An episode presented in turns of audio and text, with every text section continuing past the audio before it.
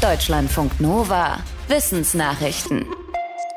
Eine Pille gegen den Kater, die gibt es seit dieser Woche in Großbritannien zu kaufen. Sie soll 70 Prozent des konsumierten Alkohols innerhalb von einer Stunde abbauen. Der Hersteller empfiehlt, zwei Pillen einzunehmen, und zwar eine bis zwölf Stunden bevor man Alkohol trinkt. Die Pille enthält zwei probiotische darmfreundliche Bakterien, die aus fermentierter Reiskleie gewonnen werden. Sie spalten den Alkohol in Wasser und Kohlenstoffdioxid und zwar erst im Darm. Eine säureresistente Hülle schützt die Pille vor der Magenflüssigkeit. Ein Gastroenterologe von der Uni Plymouth schreibt auf dem Wissenschaftsportal The Conversation, dass die Pille deshalb nicht gegen Magenschmerzen und Übelkeit hilft. Außerdem findet der Experte die Studie des Herstellers zur Wirksamkeit zu klein und insgesamt wenig aussagekräftig. Es wurde zum Beispiel nicht untersucht, wie die Pille auf ältere oder nicht weiße Menschen wirkt oder wie sie in Kombination mit Essen wirkt. Er empfiehlt deshalb gegen Kater schlicht weniger zu trinken.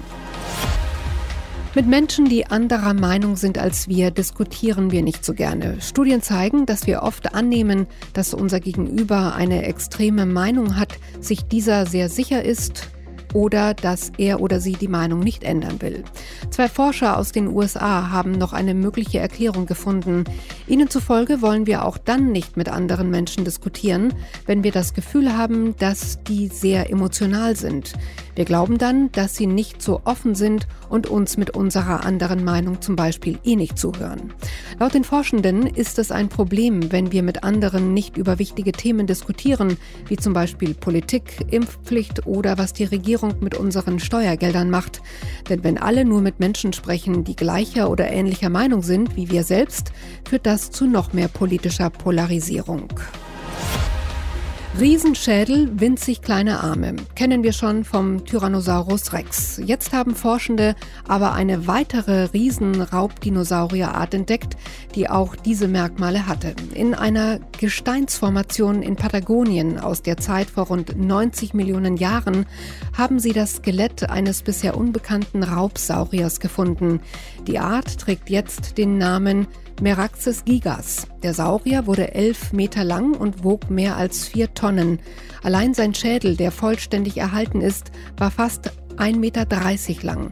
Und auch er hatte Stummelärmchen, die beim gefundenen Skelett erhalten sind. Aber der Meraxes gigas lebte 20 Millionen Jahre vor dem T-Rex und ist nicht mit ihm verwandt. Deshalb stellt sich den Forschenden wieder die Frage, welchen Vorteil die Stummelärmchen hatten. Wenn man in der Tiefsee nach Öl oder anderen Bodenschätzen bohrt, dann kann das weitreichende Konsequenzen haben. Davor warnt ein Forschungsteam aus Japan, Australien und Hawaii im Fachmagazin Science. Sie haben festgestellt, dass der Lärm von einer einzigen Abbauanlage bei milden Wetterbedingungen noch in ungefähr 500 Kilometern Entfernung zu hören ist. Bei mehreren Anlagen wäre der Effekt wahrscheinlich entsprechend größer.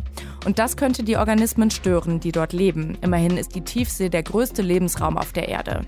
Dort gibt es einzigartige Lebewesen, von denen vermutlich viele Geräusche nutzen, um sich zu orientieren, Partner und Essen zu finden und Fressfeinde oder andere Gefahren wahrzunehmen. Viele der dort lebenden Arten sind auch noch völlig unerforscht. Den Forschenden zufolge dürften solche Tiefseeanlagen auch in geschützten Zonen Lärm verursachen. Deshalb müssten die Vorschriften vermutlich überarbeitet werden. Die Studie zeige, dass viele mögliche Konsequenzen, die der Abbau von Bodenschätzen in der Tiefsee mit sich bringen könnte, noch unbekannt sind. Der Weltbiodiversitätsrat fordert, Pflanzen und Tiere in freier Wildbahn besser zu schützen. Er schreibt in einem Bericht, dass das Aussterben von Tier- und Pflanzenarten auch die Menschheit gefährdet. Denn wir sind von den Pflanzen und Tieren abhängig, zum Beispiel für Nahrung, zum Heizen oder für Medizin. Der Weltbiodiversitätsrat hat vier Jahre lang an dem Bericht gearbeitet und den aktuellen wissenschaftlichen Stand aus tausenden Studien zusammengefasst. Mehr als 80 Fachleute und Vertreter indigener Gruppen aus 33 Ländern waren beteiligt. Der Biodiversitätsrat soll die Politik wissenschaftlich beraten und Handlungsmöglichkeiten aufzeigen. Die Fachleute raten unter anderem dazu, mehr gegen illegalen Fischfang zu tun und Wälder nachhaltiger zu bewirtschaften. Mit Aktien konnte man zuletzt ganz gut Geld verlieren, anstatt Gewinne zu machen. Trotzdem investieren immer mehr jüngere Menschen ihr Geld in Aktien. Das ist das Ergebnis einer Umfrage unter gut 4000 Menschen über 18, die das Institut YouGov im Auftrag der Versicherung Swiss Life Deutschland gemacht hat. Bei der Generation Z, also den 18- bis 28-Jährigen und der Generation Y, also den 29- bis 42-Jährigen, besitzt mittlerweile fast jede und jeder Dritte Aktien. Investmentsfonds waren bei den Befragten aber noch beliebter. Und auch die Nachhaltigkeit der Geldanlagen spielt besonders für jüngere Menschen eine Rolle. Der Hälfte der Befragten aus der Generation Z sind sozial- und umweltverträgliche Finanzprodukte wichtig. Bei der Generation Y war es ein bisschen weniger. Und im Gesamtschnitt über alle Generationen war diese Nachhaltigkeit mehr als jeder dritten befragten Person wichtig. Deutschlandfunk Nova